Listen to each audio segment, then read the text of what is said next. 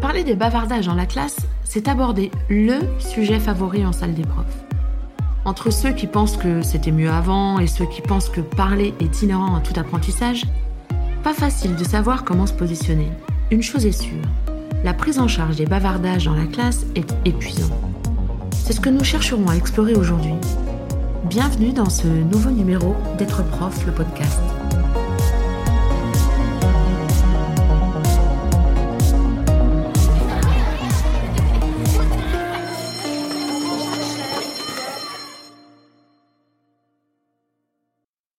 Pour imaginer comment je gérais les bavardages dans ma classe à mes débuts, pensez à un bon gros bol de popcorn. Vous entendez le bruit que ça fait les popcorn quand ça éclate.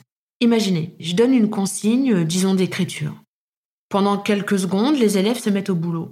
Les choses sont plutôt calmes, puis, comme ce premier grain de popcorn, une élève dit qu'elle ne sait pas quoi écrire. Alors je m'approche pour l'aider. Pendant que nous parlons, deux autres élèves lèvent la main et annoncent qu'ils sont coincés de nouveau pop. Je leur fais signe que j'arrive dans une minute, mais en attendant, un autre annonce qu'il a fini. Un autre pop. Les deux qui étaient coincés lui demandent de l'aide. Chut, je leur dis, hé, on travaille en silence. Un autre élève me sollicite. Un autre pop. Je m'accroupis devant son bureau et derrière moi, une conversation s'engage entre deux autres élèves. Pop, pop, pop.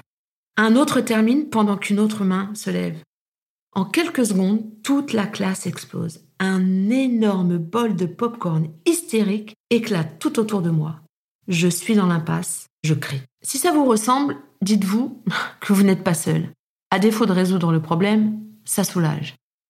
Une fois le constat posé, passons en mode résolution, mais tout d'abord gardons en tête une chose avant d'aborder les solutions à mettre en place. Les élèves ont besoin de parler.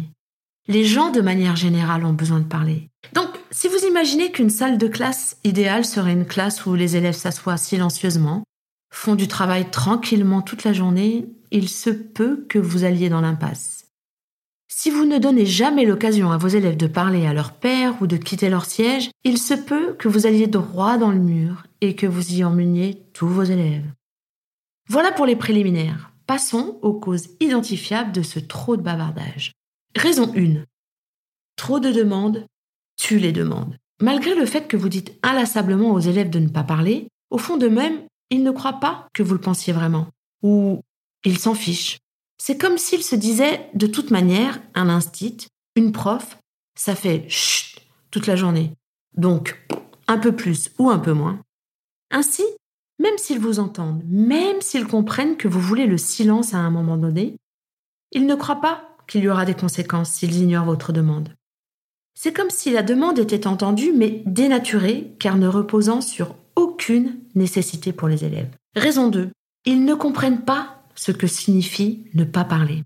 Vous aurez du mal à le croire, mais ne pas parler peut ne pas signifier exactement la même chose dans différents contextes. Et si vos élèves parlent plus que vous ne le voulez, il y a de fortes chances que vous n'ayez pas les mêmes définitions de ne pas parler, ou du silence, ou du calme. Effectivement, si on s'amusait à demander à chaque enseignant d'une équipe sa définition du calme ou du silence, il est fort à parier qu'on aurait des indicateurs complètement différents. Alors, imaginez la difficulté pour vos élèves de se retrouver dans ces échelles différentes. On peut, à partir de ces deux raisons, imaginer le pourquoi du bavardage dans nos classes. On peut, à partir de ces deux raisons, réfléchir à ce qu'il faudrait expliciter avec nos élèves. Et finalement, sortir de l'idée que nos élèves portent la responsabilité de ce bavardage omniprésent. Certes, certains élèves sont irrespectueux, voire provocateurs. Certes, les nouvelles générations sont plus bruyantes que les précédentes. Mais prendre notre part de responsabilité, on n'a pas dit culpabilité, hein, c'est reprendre un peu de pouvoir sur la situation. Et ça, c'est un bon départ pour relever la tête et passer en mode action. Quand les élèves ne font pas quelque chose que vous leur avez déjà appris à faire, qu'il s'agisse de parler ou d'entrer dans la classe, même si les élèves sont responsables de leur comportement, lorsque la majeure partie de la classe ne fait pas ce que vous demandez, c'est qu'il y a quelque chose qu'ils ne comprennent pas, c'est qu'il y a quelque chose qu'on n'a pas réussi à faire passer. Alors, quelles pourraient être vos attentes? À ce stade, vous pouvez vous demander s'il est raisonnable de s'attendre à ce que les élèves soient silencieux, surtout s'ils sont plus jeunes. Disons un oui sans hésitation. Vous pouvez vous attendre à ce que les élèves peu importe l'endroit où vous enseignez ou peu importe le niveau scolaire, soit capable de s'asseoir tranquillement pendant que vous donnez des consignes et qu'il soit capable de s'asseoir tranquillement pendant un travail. Le tout est de savoir pourquoi faire et pendant combien de temps. La question qui se pose aussi est de savoir s'il faut qu'il y ait des moments où la parole est permise. La réponse est oui.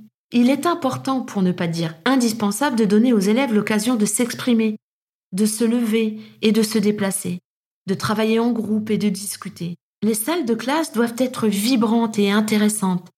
Elles doivent être des lieux d'échange et de travail.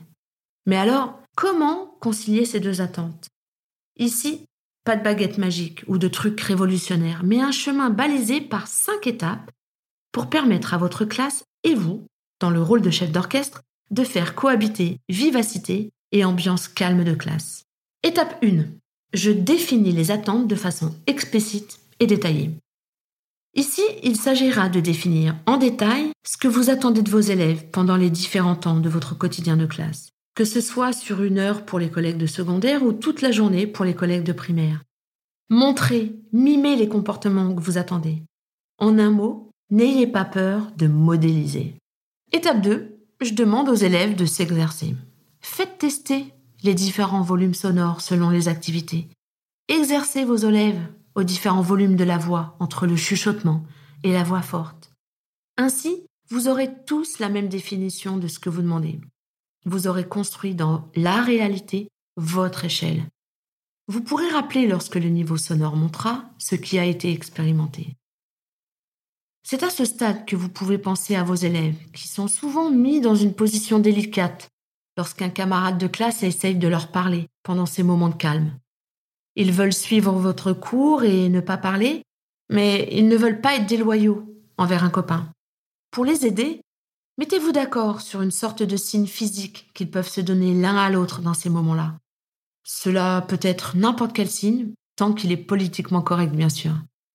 Ainsi, si un élève s'adresse à un autre alors qu'il ne devrait pas, ce simple signe permet de signifier je suis vraiment désolée, mais je dois écouter. Ou je suis vraiment désolée, mais je dois faire mon travail. Étape 3. J'enseigne les conséquences.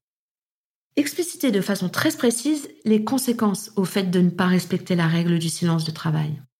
Prenez du temps, seul puis avec vos élèves, pour construire cette échelle des sanctions, qui permet, une fois déterminée, de ne pas la réinventer à chaque fois, et surtout de vous détacher de cette sanction.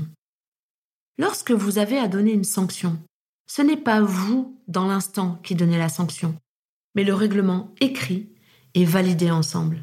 Étape 4. Je fais ce que j'ai décidé de faire. Une fois que les élèves ont compris vos attentes et qu'ils ont pratiqué exactement à quoi elles ressemblent, il est temps de les appliquer, et ce, de façon constante. Et ça, c'est plus dur. Aller dire à quelqu'un ce que tu fais, ce n'est pas ce que j'attends de toi c'est difficile. Selon la personnalité des contrevenants, on rechigne, on repousse. Un seul mantra ici pour vous aider à la constance. Lorsque vous savez exactement ce que vous allez faire chaque fois qu'un élève enfreint une règle, vous évitez la crainte et l'inconfort de confronter les élèves aux conséquences de leurs actes. Un seul mantra ici pour vous aider à la constance. Lorsque vous savez exactement ce que vous allez faire chaque fois qu'un élève enfreint une règle, vous évitez la crainte et l'inconfort de confronter les élèves aux conséquences de leurs actes. Vous n'avez pas à vous soucier de trouver la chose parfaite à dire ou à choisir le ton juste. Vous suivez juste le même scénario à chaque fois. On voit bien ici l'enjeu d'écrire les scénarios pour les avoir disponibles quand nécessaire. Considérez-vous comme un arbitre officiel d'un match. Avez-vous déjà vu un arbitre hésiter, s'excuser c'est son rôle de faire respecter les règles. Je vous entends dire que ce n'est pas pareil à chaque fois, qu'il faut savoir s'adapter. Vous avez raison, mais si vous regardez le nombre d'interventions auxquelles vous avez à répondre dans votre classe, il est fort à parier qu'elles peuvent se résumer à 5-6 types de réactions. Donc, les anticiper, c'est vous libérer de la charge mentale. Ne vous en privez pas. Étape 5 enfin. Je reformule dès que nécessaire les attentes. Cette dernière étape est cruciale. Continuez à dire aux élèves ce que vous attendez d'eux avant chaque changement d'activité en classe. Lorsque vous êtes sur le point de faire un travail de groupe, Dites aux élèves qu'il est acceptable de parler au sein du groupe. Si vous passez ensuite au travail en autonomie, rappelez-leur que vous vous attendez à un silence absolu. Décrivez pour chacune des situations brièvement à quoi cela ressemblera et quelles seront les conséquences aux contrevenances. Prenez le temps de le faire peut vous sembler inutile, chronophage. Pourtant, être clair à l'avance permettra d'éviter les problèmes. Prévenir, c'est guérir. Pour conclure, reprenons ces cinq étapes de gestion du bavardage. Définir, s'exercer, prévenir, tenir et actualiser. À vous donc de vous les approprier, de trouver comment les ancrer dans votre pratique pour vous construire une classe vivante, dynamique et calme. Un vrai challenge. Bonne exploration et n'hésitez pas à nous faire part de vos commentaires et retours d'expérience. À bientôt pour un prochain Être prof, le podcast.